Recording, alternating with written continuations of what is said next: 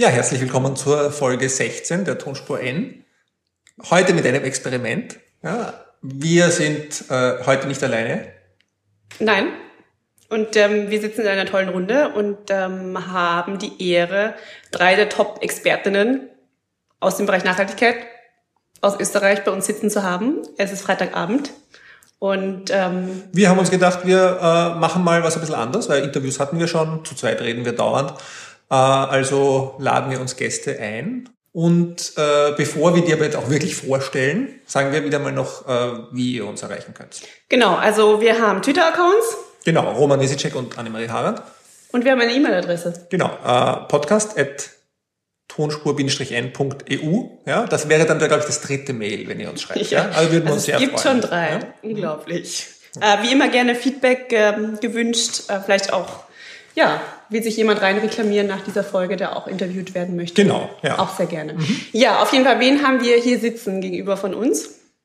Und zwar, das ist einmal die Silvia. Hallo. Das ist einmal die Anja. Hallo. Und das ist einmal die Julia. Hallo. Herzlich willkommen.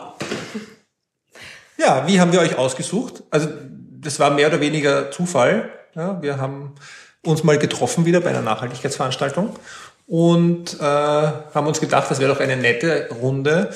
Äh, und schon mit dem Thema Frauen allerdings in der Nachhaltigkeitsszene. Kommen wir vielleicht später auch noch darauf zurück, dass da ja auch diese Szene ein bisschen männerdominiert ist teilweise. Ähm, und dann äh, haben wir so ein verbindendes Element gesucht und das haben wir gefunden, nämlich alle drei haben mal beim Österreichischen Institut für nachhaltige Entwicklung gearbeitet. Ja. Und die sind ja noch aktiv. Und die sind ja noch aktiv, genau. Ja, vielleicht wollt ihr mal äh, kurz einfach ein bisschen was zu euch sagen. Mit äh, Julia würden wir anfangen. Äh, wo kommst du her? Wie bist du zu dem Thema Nachhaltigkeit gekommen? Eine lange Geschichte. ähm, also mein, mein erster Zugang zum Thema oder das erste Mal von Nachhaltigkeit äh, gehört habe ich eigentlich am Österreich Institut für nachhaltige Entwicklung. Ich habe damals gerade mit dem Studium begonnen, internationale Entwicklung. Ach, tatsächlich. Wir kennen uns gar nicht vom Studium. Du hast da internationale ja. Entwicklung ja. studiert. Okay, by the way. wir sind eine der wenigen, jetzt muss ich jetzt kurz, ähm, kurz mal ähm, irgendwie ähm, dazu sagen, wir sind ähm, eine der wenigen, die das Studium tatsächlich abgeschlossen haben. Und da gibt es nämlich wirklich nicht viele. Also wir sind rund 1000 Studierende, die es auch abgeschlossen haben. Und das Von Studium ungefähr 5000, die damit angefangen haben. Gibt's ja auch nicht mehr. Genau. Also man kann das ja auch nicht mehr ähm, im Bachelor und im Magister ja. studieren. Genau. Also sehr genau. schön. genau. Gut, genau. Ähm, ja. Wo hat sich nach dem Studium hin verschlagen?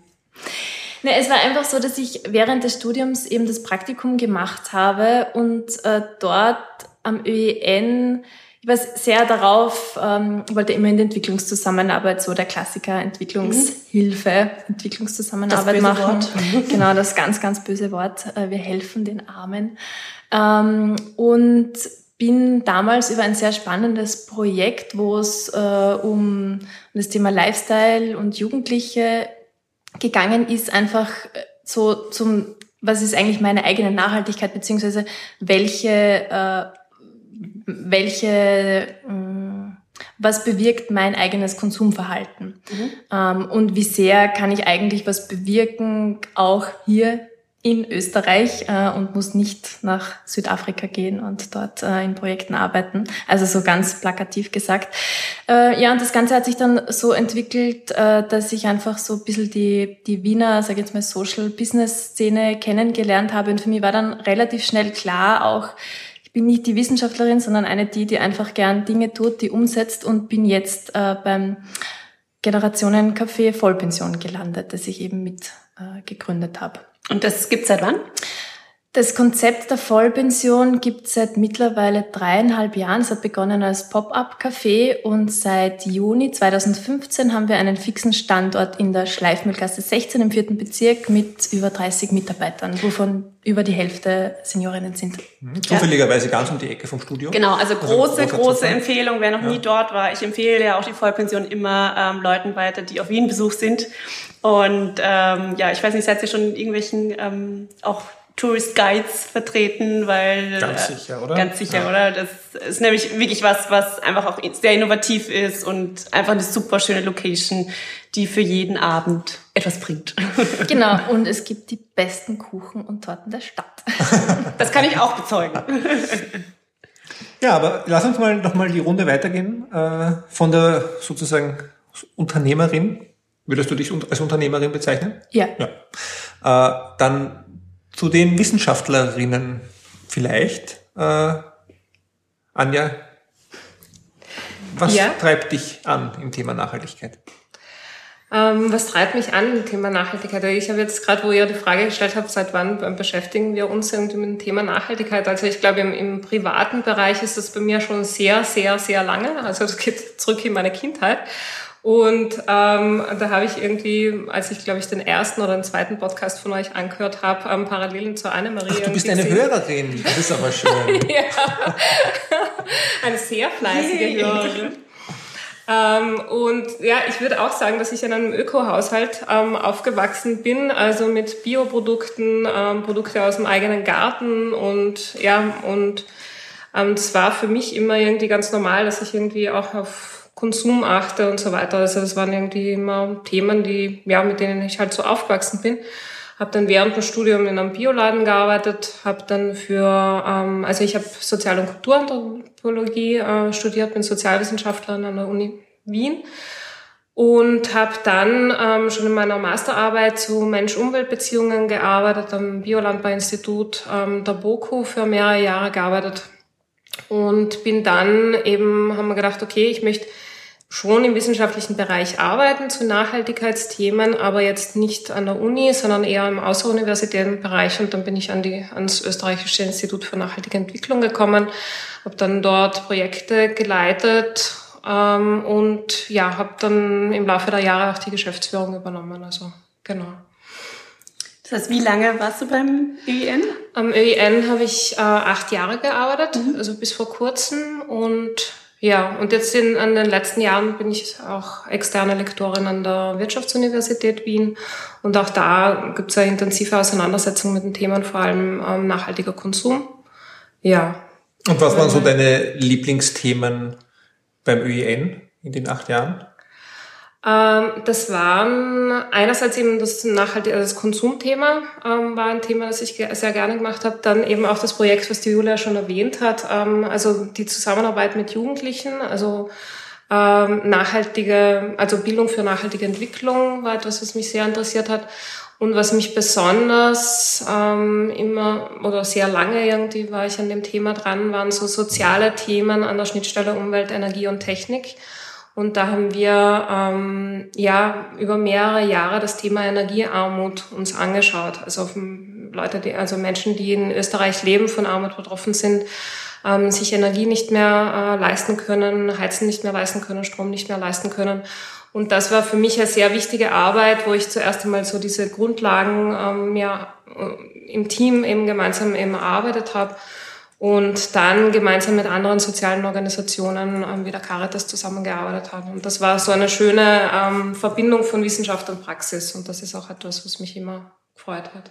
Ja, und das ist ja, glaube ich, immer noch, Entschuldige, eine der Studien, die immer noch referenziert werden. Also es gibt ja nicht so viel Daten zum Bereich, zum Thema Energiearmut und da waren, glaube ich, die, die Arbeiten, die das ÖEN gemacht hat, kann man auch googeln und wir werden es auch wieder in unseren Links haben natürlich, äh, sind, glaube ich, die auf die sich nach wie vor Österreich verlässt, äh, wenn es darum geht, im urbanen Raum sich mit Energiearbeitsthemen auseinanderzusetzen. Also das möchte ich auch, muss man schon auch erwähnen, äh, dass das ein Thema ist, das da durchaus auch vielfach unterbelichtet wurde. Genau, ich wollte nur ähm, eben äh, da noch ergänzen. Ich habe dir eben auch mal ein ganz tolles Interview von dir gesehen ähm, im Fernsehen. Ich weiß nicht, welcher Fernsehsender es war, aber es war, glaube ich, ein sehr langes Interview und irrsinnig, irrsinnig spannend. Also ich bin total reingekippt in das Thema. Danke, das genau. freut mich. So, aber jetzt genug des Lobes. Äh, Silvia, was machst du? Ich darf jetzt als Nummer drei in die Runde starten. Ich habe jetzt natürlich am längsten Zeit gehabt, darüber nachzudenken, wann das Ganze gestartet ist und bin dann natürlich am weitesten zurückgegangen wahrscheinlich.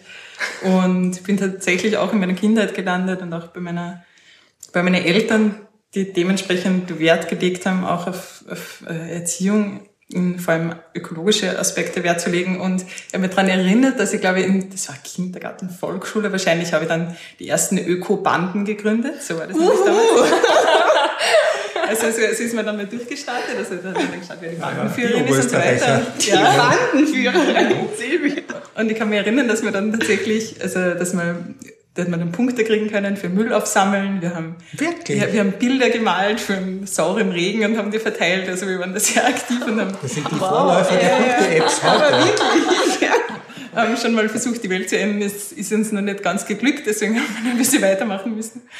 Ähm, wir haben dann äh, aber wirtschaftliche, ökonomische Aspekte sehr interessiert. Ich habe dann äh, bin an die Hack gegangen und später an die WU. Habe dort allerdings mich äh, sehr bewusst gegen ein reines BWL-Studium entschieden und habe den eher kleineren Studienzweig Sozioökonomie gewählt. Das war also damals nur überschaubar als jetzt, das wird immer größer. Mittlerweile ist an der WU ja Nachhaltigkeit voll angekommen. Damals, wie ich gestartet bin, war das nur eher ein, ein, ein Randbereich und habe dann von arbeitstechnisch neben Studium über gesellschaftspolitische Aspekte und habe dann versucht, eben irgendwie eine Verbindung von dem Ganzen zu finden und habe dann im CSR-Bereich bei Respect zu arbeiten äh, begonnen. Und es war dann irgendwann der Punkt, wo ich, weil ich gerade über mein Studium und so weiter vor allem in, an Forschung interessiert bin, habe ich mir gedacht, okay, ich muss jetzt irgendwie einen anderen Weg finden, das Ganze zu verbinden. Und habe mir gedacht, Nachhaltigkeit, Forschung, was liegt näher, ist, ist da wirklich Nachhaltigkeitsforschung zu betreiben? Und bin dann eben ans Österreichische Institut für nachhaltige Entwicklung gegangen, wo ich jetzt seit mittlerweile vier Jahren forsche. Und du unterrichtest aber auch schon Genau, ich an der unterrichte WU, auch, oder? genau. Ja, vielleicht ähm, äh, Frage auch an alle ähm, vorab, was mich halt ähm, persönlich interessiert, weil ich habe im Moment halt wirklich wenig Zeit. Ähm, was macht ihr, um euch auf dem Laufenden zu halten, was Nachhaltigkeitsthemen angeht, beruflich und privat? Weil das sind natürlich dann auch immer, ähm, glaube ich, bei dir, Silvia, ähm, oder bei dir, Anja, wahrscheinlich zwei, zwei Schienen. Ähm, wo informiert ihr euch zum Thema ja, bewussten nachhaltigen Konsum? Ähm, und auf der anderen Seite aber auch auf wissenschaftlicher Ebene. Was, was sind so Quellen, Newsletter, was ihr abonniert, um euch da immer up to date zu halten? Also jetzt außer dem Podcast natürlich. Außer dem Außer dem Podcast, Podcast, der quasi alles schon abdeckt. Also ich, ich finde, das sind so ein bisschen zwei Schienen gerade, die man da irgendwie bedienen muss. Also wissenschaftlich sind es natürlich Journals, die man sich, die man sich durchschaut, gerade zu gewissen Themenbereichen, in denen man dran ist. Eben Energiemond ist angesprochen worden oder eben beispielsweise ein anderer Forschungs, anderes Forschungsgebiet für mich ist Klimawandelkommunikation, da immer ein bisschen zu schauen, was gerade das Aktuelle ist, dass man dran bleibt. Was ist dein Lieblingsjournal? Gibt's das? Das ist, nein, das kann man so nicht sagen. Das ist sehr, sehr themenspezifisch. Ähm, und für andere Bereiche finde ich es vor allem auch interessant, einfach normal in, also ganz klassisch auch in, in, in Tageszeitungen zu schauen, was gerade, weil ich finde, da kriegt man den besten Einblick auch, was, was gerade andere Leute auch mitkriegen. Es ist jetzt nicht nur fachspezifisch, wenn man schon drinnen ist, weil natürlich äh, ähm, auch Magazine wie Enorm beispielsweise. Ganz super, ja. Äh, aber, da ist man, aber da ist man natürlich immer in einem, in einem, in einem gewissen ähm, Fachgebiet auch drinnen, wo man die spezifischen Informationen schon hat. Aber um auch zu schauen, was gerade irgendwie in der, in, in der breiten Öffentlichkeit ist, finde ich schon interessant, auch Tageszeitungen einfach zu lesen und zu schauen, welche Themen da auch aufpoppen. Ja, das kann ich eigentlich nur irgendwie ergänzen. Natürlich irgendwie für die wissenschaftliche Arbeit Journals. Ich könnte jetzt auch nicht sagen, was mein Lieblingsjournal ist, weil das ist je nach Thema, sucht man sich dann halt die verschiedensten Journals irgendwie raus. Ähm, aber was für mich jetzt ergänzend noch irgendwie dazu äh, wichtiger äh, Informationskanal ist, ist Twitter. Da stoße ich immer wieder auf sehr interessante äh, Artikel, eben auch mit Nachhaltigkeitsbezug. Gell? Und ähm, also das freut mich immer wieder. Also da komme ich eigentlich irgendwie ziemlich rasch an Informationen ran. Und sonst, dass man einfach, also wenn wir uns jetzt auf, auf Lehrveranstaltungen vorbereiten oder so, was da aktuell einfach in den Medien zu den Themen ähm, drinnen ist. Also das ist wirklich so quer durch die Bank. Also verschiedenste Qualitätsmedien, die ich da heranziehe. Und du bist ja auch wirklich eine der wenigen aktiven Nachhaltigkeits-Twitter-Userinnen in Österreich. Also da, drei sind jetzt hier. Drei der fünf. Ich wollte gerade sagen, den vierten haben wir nicht eingeladen, den Reinhard Heroff, aber äh, dann hätten wir es schon bald. Ja, also es passiert ja nicht so viel. Also auch jetzt in unserer letzten Folge haben wir über EMAS gesprochen und Umweltmanagement auf, bei der Konferenz haben drei Leute getwittert. Immerhin. Einmal eine ehemalige Studierende von, mich, die hat einmal, von mir, die hat einmal getwittert und einmal und dann war Rainer Terok und ich. Also es, da könnte noch ein bisschen mehr sein, aber man kriegt mhm. eben, gerade wenn man international äh, schaut, glaube ich, findet man recht viel, oder? Ja, auf jeden Fall. Also ja. Und dann natürlich den Erdbeerwoche-Blog, den ich auch lese, oh, um nochmal außen zu streuen. Na, sehr spannend, wirklich, ähm, auch für die Zuhörerinnen, lest euch die äh, Blog-Einträge von Annemarie und Bettina ein, als sie in Indien waren. Also fand ich sehr, ja, wir werden sehr interessant und sehr spannend. unterhaltsam. Das freut mich. Also, also auch für die Zuhörer interessant. Absolut. Ja, das Zuhörerinnen impliziert natürlich das große Ach so, du hast eh großes I gemacht. Na, weil da würden sich vielleicht manche Männer nicht angesprochen. Nein, wir haben eh noch ähm, ein paar ähm, Artikel vor, äh, äh, vor allen Dingen den Artikel zu hinter den Kulissen, der besonders spannend wird. Oh, nochmal. genau. Ja, wir haben ja viel erlebt. Ja, und Julia, bei dir ist es wahrscheinlich so, dass ähm, du viel liest, wo ihr vorkommt. wahrscheinlich. Oh. Und um ehrlich zu sein, ich krieg's zum größten Teil einfach gar nicht mit, mhm. weil wir einfach ähm, ja, wir haben nicht genau gewusst, was das heißt, ein Kaffeehaus, also wirklich einen Betrieb zu führen. Und ich muss sagen, ähm, also bei uns ist es auch ein spezieller Fall, weil bei uns geht sicher sehr stark um einfach soziale Nachhaltigkeit, also das Thema Inklusion von älteren Menschen, vor allem in Arbeitsprozesse. Also wir wollen bewusst einfach Arbeitsplätze schaffen, die für ältere Menschen ähm, irgendwie angepasst sind. Äh, und da gibt's für mich, ich habe jetzt kurz überlegt, eigentlich die Hauptinformation bekomme ich über irgendwelche internationalen Facebook-Seiten. Also da gibt's gerade in Amerika oder auch in England einfach, ähm, wo man das Gefühl hat, die sind einfach, was das Thema ähm, Arbeit mit älteren Menschen betrifft, schon, sage ich jetzt mal, ein bisschen weiter vorne als wie hier in Österreich, ähm, wo man hauptsächlich so die Pensionistenclubs hat, wo man sagt, naja, da geht mhm. man halt zum Kartenspülen hin und mhm. das war's dann irgendwie. Ähm, und ja, genau, also das ist ja das, wo, wo ich Informationen habe bekomme, aber was halt wirklich sehr speziell ist und jetzt, was jetzt wirklich auch für unseren Betrieb oder für das, für die Weiterentwicklung auch so, eben was wollen wir erreichen mit der Vollpension das betrifft. Ja, das ist wirklich noch ein bisschen ein Orchideenthema. Äh, gestern beim Social Impact Award wurde ein spannendes Projekt ausgezeichnet, äh, Schnittblumen. Äh, ja, aber die Idee ist eben, dass ältere Menschen da äh, helfen, ihre eigenen Gärten oder andere Gärten mit zu begrünen ja, mhm. äh, und dann eben die Schnittblumen auch äh, verkaufen. Halt jetzt keine Rosen, keine speziellen, mhm. sondern einfach Schnittblumen sammeln. Wer hat jetzt mal gewonnen? Das wird jetzt mal, geht jetzt mal in diese Inkubationsphase. Mhm. Und ich fand das, äh, fand das wirklich, also war eines meiner Lieblingsprojekte, muss ich sagen, ein sehr schönes Projekt, äh, weil es auch so naheliegend war, ja, weil Blumen anpflanzen jetzt mit Urban Gardening haben wir eh schon überall, ja, oder auch am Balkon oder sonst wo.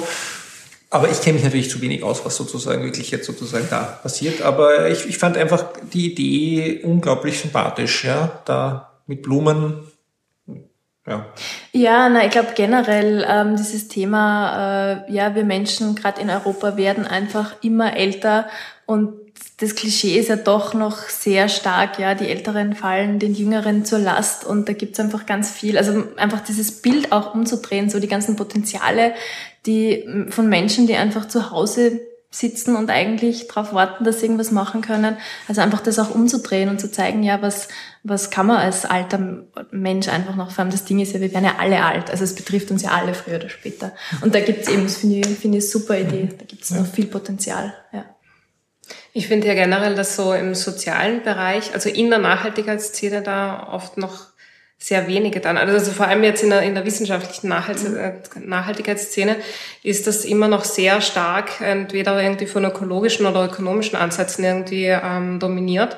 Aber wirklich diese sozialen ähm, Themen, die da, also da kann noch wirklich viel passieren. Sei es jetzt im, im Konkreten, wie es bei dir ist, ähm, in der Vollpension, ähm, wo ja Themen aufgreift, die in Österreich einfach noch nicht so ähm, präsent sind und, und ja, so Randthemen oder wie es halt bei uns in, in den Projekten eben auch war, dass wir irgendwie Armut zum Thema machen, das wird auch nicht gleich mit Nachhaltigkeit irgendwie assoziiert. Also finde ich wichtiger. Alle schweigen. ja, nein, nein, das, ja, das, das, das zustimmende Nicken hört man natürlich. ja. Danke für die Übersetzung, Also ich glaube, dass trotzdem ähm, jetzt aus der Perspektive, dass ich halt jetzt äh, vom ÖEN jetzt doch schon, das ist schon ein paar Jahre her und jetzt irgendwie ein bisschen weiter weg bin, weil ich mir dachte so, ja, Nachhaltigkeit, äh, und ja klar, es ist soziale Nachhaltigkeit, aber ich glaube, in den Köpfen der Menschen ist Nachhaltigkeit automatisch immer aus ökologischer Perspektive. Also, außer man beschäftigt sich jetzt ein bisschen intensiver mhm. damit, aber das ist sicher, glaube ich, es ist vermutlich noch dominant, ja. Also man, man, man, man redet sich dann immer ein, selber auch, dass es äh, das schon alle sozusagen verstanden haben oder auch schon überall so angekommen ist. Aber das ist halt auch, weil wir alle auch in einer Blase leben. Ja, also wir leben alle in unserer Nachhaltigkeitsblase im weitesten Sinne und wir nehmen halt sehr stark viel mehr die Personen wahr, die rund um uns herum sich auch damit beschäftigen. Ja, also ich finde es ja eben spannend an diesen Projekten, also sei es jetzt an der Vollpension oder an eben diesen Forschungsprojekten, weil ihr ja immer sozusagen, da zu euch kommen ja nicht nur die Nachhaltigkeitspersonen, sondern zu euch kommen jetzt alle, die es auch im Führer sehen und auch bei den Forschungsprojekten, wo man sich mit Energiearmut beschäftigt hat, da hat man ja mit Leuten gesprochen, die sich eben nicht überlegen, ist das jetzt ökologisch oder energieeffizient oder was auch immer, sondern die einfach halt sozusagen unterschiedliche Bedürfnislagen haben und damit sich auseinandersetzen müssen. Und da, glaube ich, äh, passiert dann auch ein bisschen dieser Übertrag. Ja, Also wir gehen das ja auch in unserem Blog alles immer sehr akademisch an ähm, und versuchen halt dann allen, allen zu erklären, wie die Welt funktioniert. Und das findet sicher seine Zielgruppe, aber ich glaube sozusagen dieser Übertrag, äh, sei es jetzt in der Wissenschaft als auch eben dann im Café, äh, hat nochmal ganz andere Wirkung. Ja. Ja, man kann ja immer über den Begriff Nachhaltigkeit streiten oder nicht, ja. Ähm, aber es gibt einfach keine Alternative, meiner Meinung nach, ja. Also, wo einfach alle Themen abgedeckt sind. Von Öko bis eben sozial. Mhm. Ja. ja. Oder stellt es euch die Haare auf beim Thema Nachhaltigkeit? Beim Begriff, beim, beim Wort. Also die Haare aufstellen würde ich jetzt nicht sagen. Also ich kann mittlerweile ganz gut damit leben, aber es hat schon immer wieder mal ähm, so Momente gegeben, wo ich mir gedacht habe, ich kann das Wort irgendwie nicht mehr hören oder ich, wo ich dann lieber von sozialer Verantwortung mhm. oder ökologischer Verantwortung geredet habe, weil gar nicht einmal so, weil ich jetzt ein Problem mit dem Begriff Nachhaltigkeit habe, weil ich ja weiß, was dahinter steckt und das Konzept und so weiter, das ist ja für mich ja greifbar und so. Aber in der Kommunikation nach außen nervt es mich dann schon immer wieder, wenn dann wieder nachgefragt, ja, was versteht ihr jetzt unter Nachhaltigkeit mhm. und und dann muss man das alles irgendwie wieder ausrollen. Und deshalb mag ich halt manchmal Begriffe wie Verantwortung oder ja, je nach Kontext oder so verwende ich dann gern andere Begrifflichkeiten. Ich, ich denke, gerade in der, in der Kommunikation wird Nachhaltigkeit oft als äh, Worthülse verwendet. Also gerade von, von Menschen, die sich vielleicht nicht intensiver damit auseinandersetzen, dass dann schnell mal was nachhaltig, ohne irgendwie zu betonen, um welchen Aspekt es konkret geht. Und gerade da denke ich ja, dass es schon hilft oder ähm, hilfreich wäre, wenn man viel konkreter sagt, worum es jetzt geht, eben mit anderen mhm. Begrifflichkeiten und das dann vielleicht subsumiert mit, okay, das Gesamte ist nachhaltig. Ja, aber das ist, glaube ich, sowieso das größte Missverständnis der Menschheitsgeschichte, wenn jemand sagt, etwas ist nachhaltig, also ich erlebe das, dann schauen mich immer im Haus alle an. Ja, dabei hat das, weil ich Nachhaltigkeitskoordinator bin, aber das ist sozusagen, hat so, sowas von alles nichts miteinander zu tun, weil wenn, wenn ich das falsch verwende, heißt es einfach halt langfristig und das mhm. heißt ja nicht, dass es irgendwie sozial, ökologisch oder ökonomisch ausgewogen ist, mhm. wenn etwas nachhaltig ist. So wie es wirklich, da würde ich wirklich sagen, 99 Prozent der Leute verwenden. Ja, bei Nachhaltigkeit bin ich eigentlich schon ein bisschen positiver gestimmt, weil der hat schon, wurde schon ein bisschen wieder auch aufgeladen, äh, der Begriff in den letzten Jahren positiv.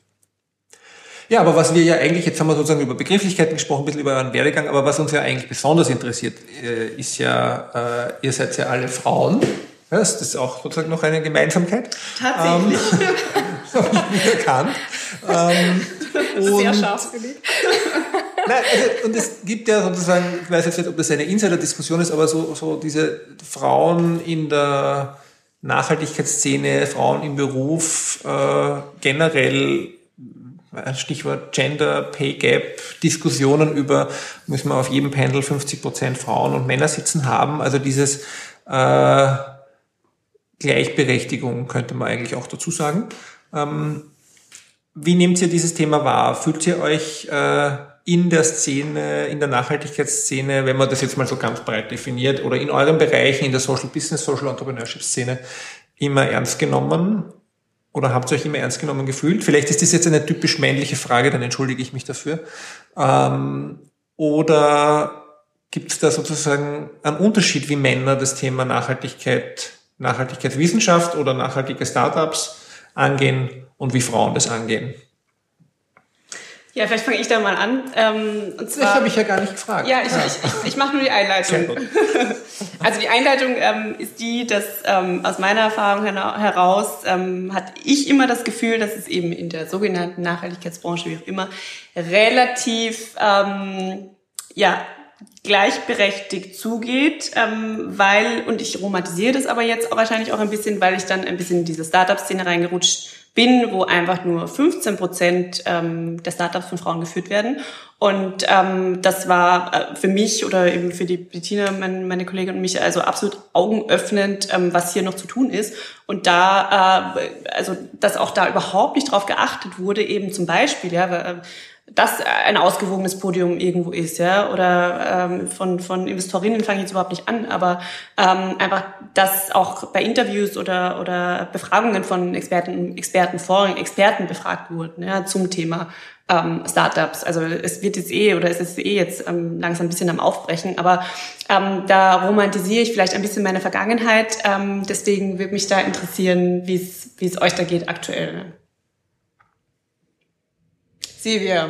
Ja, ich, Podien ist, und Nachhaltigkeitsveranstaltungen. Ja, ja, ist, ist keine einfache Frage, vor allem ich überlege, also wenn es jetzt wirklich um das Persönliche geht, frage ich mich auch, ob, ob bei mir nicht zusätzlich, also ob ich das rein auf, auf das ähm, Weibliche beschränken kann oder ob es auch äh, eine Altersfrage ist. Also ich denke, dass auch mhm. oft durch das, wenn man als junge Frau irgendwo auftritt, man schon ganz andere, ganz anders wahrgenommen wird, als wenn es der 50-jährige CEO ist, der nebenan sitzt. Also das ist einfach ganz eine andere, also ich habe da schon immer das Gefühl, okay, das ist halt jetzt die, die junge Frau, die da halt auch noch irgendwas dazu zu sagen hat. Also so geht's mir persönlich. Allgemein würde ich schon, also habe ich den Eindruck, dass, dass also ich meine, das Problem ist ja nicht nur in der Nachhaltigkeitsszene, sondern allgemein bei Veranstaltungen, wer sitzt am Podium und da habe ich das Gefühl, dass in der Nachhaltigkeitsszene zumindest versucht wird, Frauen auch raufzusetzen und dann wirklich in der, in der Auswahl, wenn man schaut, okay, wen, wen lädt man ein, nicht nur die Männer auszuwählen und die Frauen, aber ja, ganz glückt ist natürlich auch dort nicht. Immer. Also ich habe, ähm, muss ich sagen, ich also, also als ich so den Erstkontakt dann mit Nachhaltigkeitsszene hatte und so, kann ich mich schon daran erinnern, dass ich immer wieder mich gefragt habe, macht sich da jetzt überhaupt niemand Gedanken, ähm, dass da jetzt nur Männer am Podium sitzen? Also ich habe das eben nicht so roman, roman, romantisch irgendwie wahrgenommen, sondern ich komme eigentlich von den Geisteswissenschaften, Sozialwissenschaften, wo das permanent in unserem Studium Thema war, ja und auf das wirklich irgendwie sehr penibel geachtet ähm, wurde, eben auch bei Veranstaltungen und so weiter. Und da habe ich bei der Nachhaltigkeitsszene immer gedacht, naja, da ist schon noch Verbesserungsbedarf da. Ja? Also ähm, ich meine, es sind auch immer wieder irgendwie die gleichen Gesichter vertreten und so weiter. Ähm, wenn wir jetzt bei nachhaltigen Unternehmen zum Beispiel schauen, welche Unternehmer sitzen da am Podium, eben jetzt habe ich bewusst Unternehmer gesagt, mhm ähm, gibt es auch eher weniger nachhaltige Unternehmerinnen, so, soweit ich das halt irgendwie ähm, ähm, ja, beurteilen kann. Ähm, aber ja, also ich, jetzt, weil der Roman gefragt hat, ob, ob wir uns ernst genommen fühlen. Also ernst genommen habe ich mich schon immer gefühlt, auch also wenn jetzt eine Podiumsveranstaltung war, selbst am Podium gesessen bin, also das war weniger das Problem, aber gut vertreten sehe ich uns Frauen nach wie vor nicht. Also da gibt es noch viel ähm, Verbesserungsbedarf. Ja. Und ich meine, es ist vielleicht ein bisschen böse, aber äh, vielleicht ergibt sich das auch wieder durch die, ähm, ich habe das vor allem irgendwie bei, bei ähm, Veranstaltungen, die sehr ähm, auf der ökologischen Schiene fahren und so, da habe ich oft erlebt, dass da wenig Bewusstsein ähm, da ist für solche Themen. Ja. Und deshalb ähm, war es mir auch immer irgendwie wichtig, ja, wirklich als Frau dann eben auch äh, vertreten zu sein, ähm, ähm, unseren Projekten, unseren Inhalten und so weiter eben auch, also die gut zu vertreten und das nach außen zu kommunizieren. Und da habe ich schon das Gefühl gehabt, dass das auch ähm, gehört wird und dass das auch gut aufgenommen wird und dass immer wieder auch also bestimmte Dankbarkeit auch von den Leuten, die, die einen eingeladen haben, dass man da eben auch als Frau am Podium oben ist. Ja.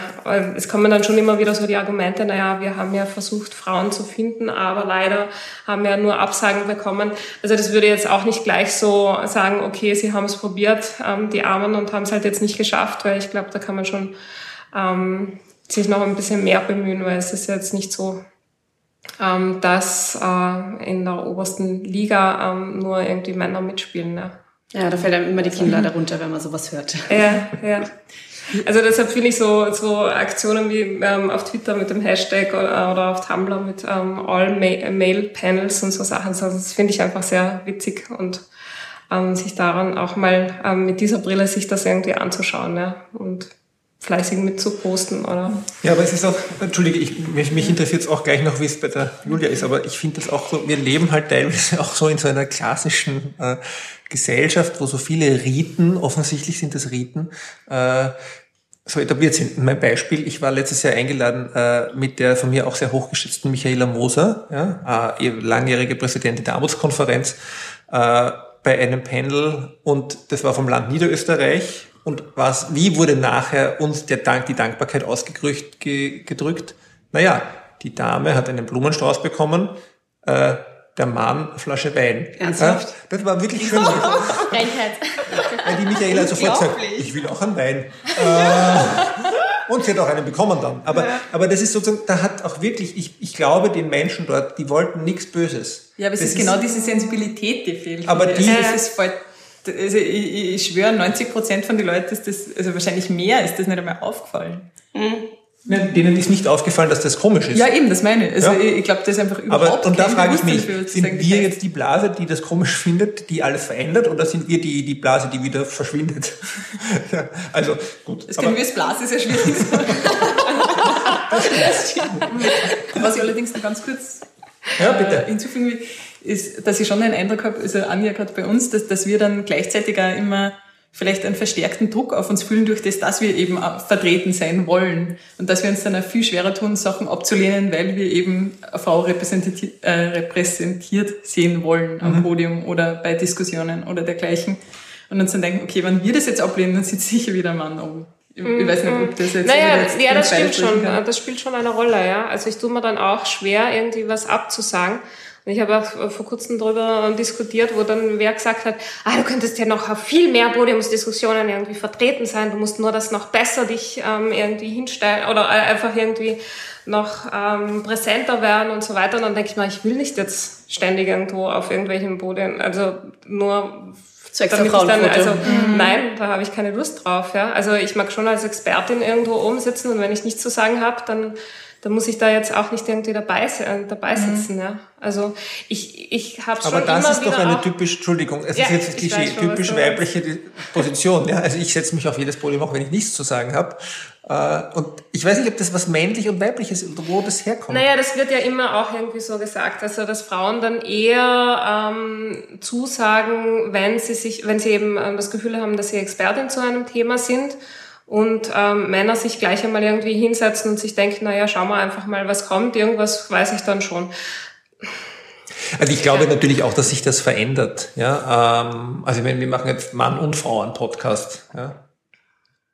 Ja. Bestätigst du. Kann, kann ich bestätigen. Und wir wissen auch nicht immer genau, wovon wir reden. Ähm, ja, ich habe das irgendwann abgelegt. aber, aber ich glaube schon, also dass da also ich sehe das halt auch ein bisschen manchmal wirklich bei den, auch den, den Studierenden und auch bei den Masterarbeiten dann, dass die, die Männer oft schlechtere Arbeiten viel selbstbewusster sich hinstellen und präsentieren und Frauen mit sehr guten, sehr akribisch ausgearbeiteten Arbeiten dann einfach so defensiv präsentieren, dass ich mir denke, oh Gott, bitte, wieso? Ja, und das ist, das ich weiß eben nicht, die Frage wäre ja auch irgendwie, ob man irgendwo noch erforschen kann oder dahinter kommt, was man noch unterstützend oder tun kann. Unterstützen ist auch ein blödes Wort, aber wo, wo da der Hebel liegt, ja, weil wir, wir kommen offensichtlich nur sehr langsam, schrittweise weiter. Wir sitzen jetzt da schon in einer super Runde und ich glaube auch, dass sich die Nachhaltigkeitsszene schon deutlich äh, verweiblicht hat in den letzten Jahren. Also ich meine, vor, wann habe ich begonnen? Vor zwölf Jahren, da gab es dann nur männliche Geschäftsführer in allen damaligen Organisationen. Mhm. Ja?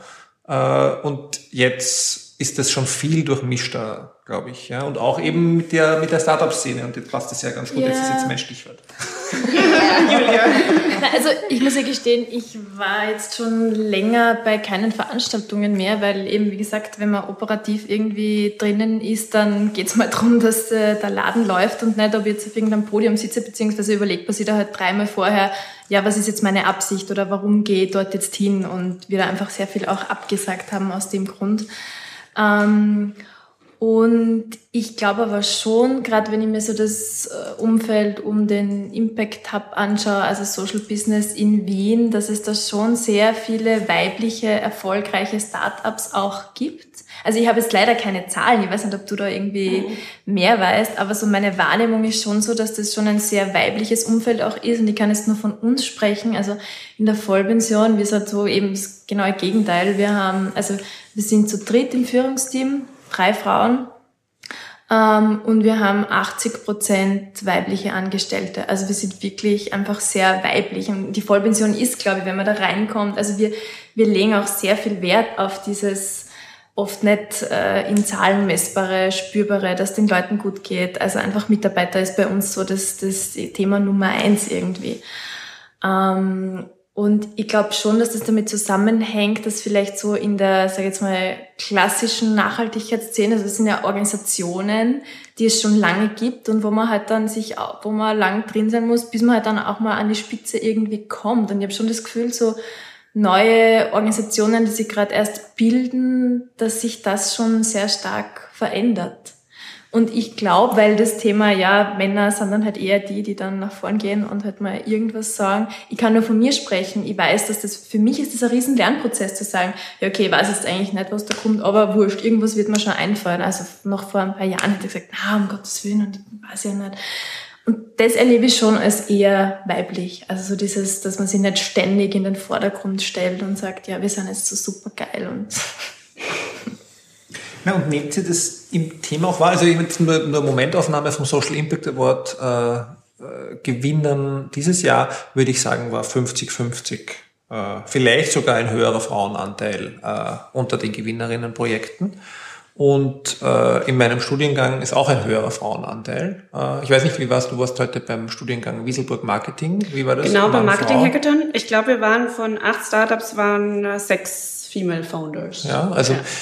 Es, es, es bewegt sich schon was und es ist vielleicht wirklich, also das finde ich, diese Analyse finde ich recht schön, dass das, so, also recht, recht spannend, dass es die, die Jungen einfach anders machen. Ja, also wenn sie selber was gründen, die, die, die Gefahr oder das, was man, wo man halt nicht auskommen ist, wenn wir jetzt wieder in, in tradierten Organisationen zu arbeiten beginnen, ja, und da zählen ja auch die Universitäten dazu, dort herrschen, herrschen halt nach wie vor die alten äh, Modelle, äh, wo von oben nach unten sozusagen andere Hierarchien ange, angewendet werden. Ja. Ja, und wer die, die letzte Folge von uns ja gehört hat, ähm, wo es um EMAS ging, das sind halt auch natürlich noch, also alles, was dann mit Umwelttechnik zu tun hat, ja, klassische Männerlaufbahnen, ja, muss man leider sagen, leider, ja. Und Also es gibt immer noch ganz wenig Frauen in der Technik. Ja, also auch die technische Studienrichtungen einfach beginnen. Ja, es ist leider so. Ja. Aber doch, also ich meine, wir können jetzt trotzdem mit einer positiven Note, glaube ich, schließen, dies, diese, diese Runde jetzt oder dieses Thema. es tut sich was. Ja, es tut sich Und ich glaube, ähm, wir sind alle verantwortlich, die hier sitzen, dass da auch was weitergeht und ähm, das ist gut so. Und ähm, ich kann da jetzt nur eine Empfehlung noch ähm, an alle Zuhörerinnen ähm, machen. Das Netzwerk Sorority, die machen ganz coole Arbeit. Die ähm, haben auch eine super Facebook-Gruppe. Da haben wir auch den Link unten angegeben, ähm, die da sehr viel pushen und die auch wirklich im Moment meiner Meinung nach die wirklich innovativsten sind in dem Bereich, da auch was bewegen zu wollen. Ist das noch was, vielleicht können wir nehmen das noch so als Abschlussrunde mit, ist das was, weil das wird ja auch oft dann in den Zeitungen lese ich das, ja, dass ja, Frauen brauchen auch bessere Netzwerke. Ähm, weil die Männer haben alle dann ihre Zigarrenclubs und die Frauen haben keine Netzwerke. Angeblich. Also ich, ich habe da keine. Äh, ist das etwas, äh, also Sorority macht das ja jetzt ein bisschen, oder halt geht viel für Frauen, für junge Frauen in der Startup-Szene. Aber ist das was, was ihr euch wünschen würdet oder abgeht, euch abgeht, oder ist es etwas, was ihr eh euch selber aufgebaut habt oder wo ihr das Gefühl habt, das läuft ganz gut?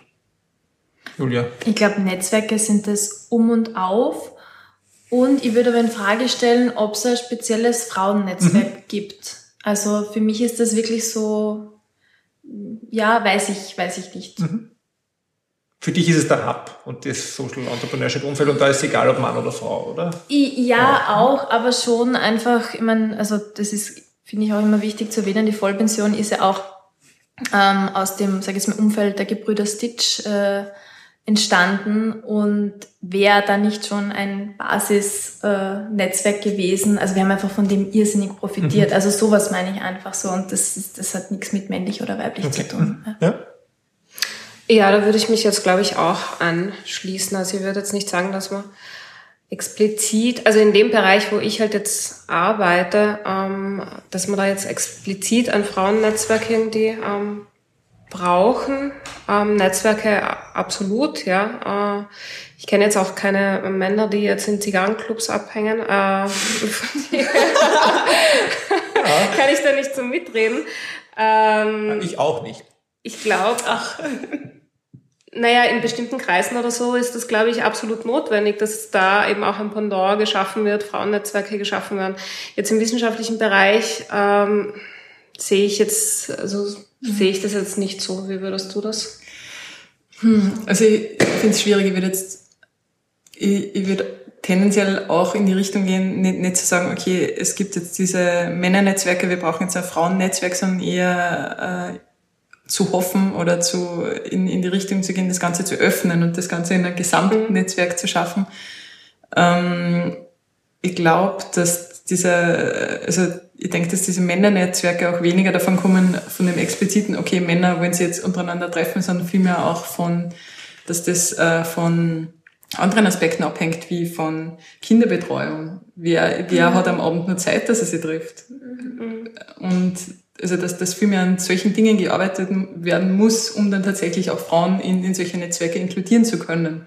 Mhm. Und mhm. dass man da jetzt explizit ein Frauennetzwerk schafft, weiß ich nicht, ob das mhm. die Lösung sein kann. Ja, und der Wille muss natürlich auch da sein bei den Männern. Ja, ich, das würde ich jetzt den Männern, die, die wir so kennen, in unserer Altersgruppe nicht absprechen, aber also ich glaube schon, dass es auch immer noch Männer in dieser Altersgruppe gibt, die wir nicht kennen, die sozusagen noch klassische Weltbilder vertreten und auch darüber hinaus in älteren äh, Schichten auf jeden Fall das alles noch vorhanden ist. Da ja. sind wir natürlich wieder in unserer Blase, von der wir gesprochen haben. Ja. Also aber ich glaube, es gibt so viele ähm, witzige und nette Methoden, ähm, wie man das Ganze durchbrechen kann. Also jetzt für die männlichen ähm, Zuhörer, ähm, wenn ihr auf, ähm, bei Bodien eingeladen seid oder bei Veranstaltungen, wo ähm, ausschließlich Männer dort sind, dann sagt einfach ab und sagt, solange keine Frau am Podium sitzt, nehme ich an der Veranstaltung nicht teil. Das ist schon mal irgendwie eine gute Aktion.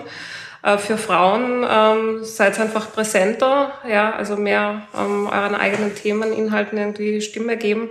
Und äh, ich, ich habe erst vor kurzem hat es wieder in der Studie gegeben, dass, dass Frauen öfters unterbrochen werden. Ähm, deshalb auch die Methode, auch Frauen können Männer unterbrechen. Also, ich ordne das nicht nur als Unhöflichkeit ein, sondern da kann man ordentlich ähm, auch einmal irgendwie ähm, Druck machen und, und da auch präsenter sein. Also es gibt, oder, oder äh, weil da Roman vorher die Michaela Moser, ähm, die ich auch sehr schätze, ähm, erwähnt hat, die hat mal bei einer Moderation ähm, äh, die Methode angewandt, dass, wo im Publikum dann sich Leute gemeldet haben. Ähm, dann hat sie nicht den ersten, zweiten, dritten oder die dritte dann ähm, drangenommen, sondern sie hat dann einfach geschaut, es hat sich ein Mann zu Wort gemeldet, weil es sind oft Männer, die sich als Erste mhm. melden. Und als zweite ähm, Teilnehmerin hat sie dann eine genommen, die sich erst später irgendwann gemeldet hat, weil sie gesagt hat, okay, äh, wir haben jetzt da einen Mann dran gehabt.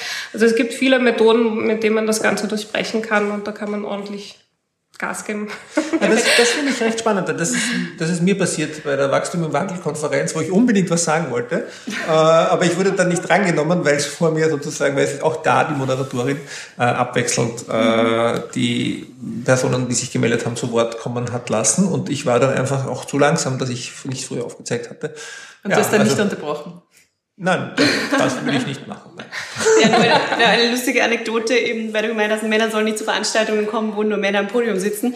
Ähm, es war im, im letzten äh, Sommer in Altbach ähm, ein, ein Podium von, von einer Supermarktkette, ähm, wo wirklich nur Männer am Podium waren, inklusive Sebastian Kurz, unseren Außenminister. Und der hat wirklich zu Beginn seines Podiums gesagt ähm, oder beziehungsweise darauf hingewiesen, dass hier nur Männer am Podium sitzen, ob sie keine Frau gefunden haben. Also er hat das, er hat das mit äh, mit Augenzwinker gesagt und ähm, da hat natürlich der, der, der ganze Raum mal gelacht. Aber darauf, das war ein guter Einwand und eine gute, sagen wir so Einstellung, dass alle gewusst haben, okay, irgendwas passt hier nicht an dem Podium. Also das war das war sehr sehr interessant, ja. Genau. Ja, Bezüglich Netzwerken, glaube ich, und, ähm, und Mentoring und so weiter, ähm, da kann man auch noch mal eine eigene Folge drüber machen, grundsätzlich. Mhm. Aber ich glaube, das war ein guter erster Einblick und ähm, vielen, vielen Dank, dass ihr euch die Zeit genommen habt an einem Freitagabend nach einer anstrengenden Woche, die wir alle hatten. Und ja, haben wir noch Ankündigungen, Roman?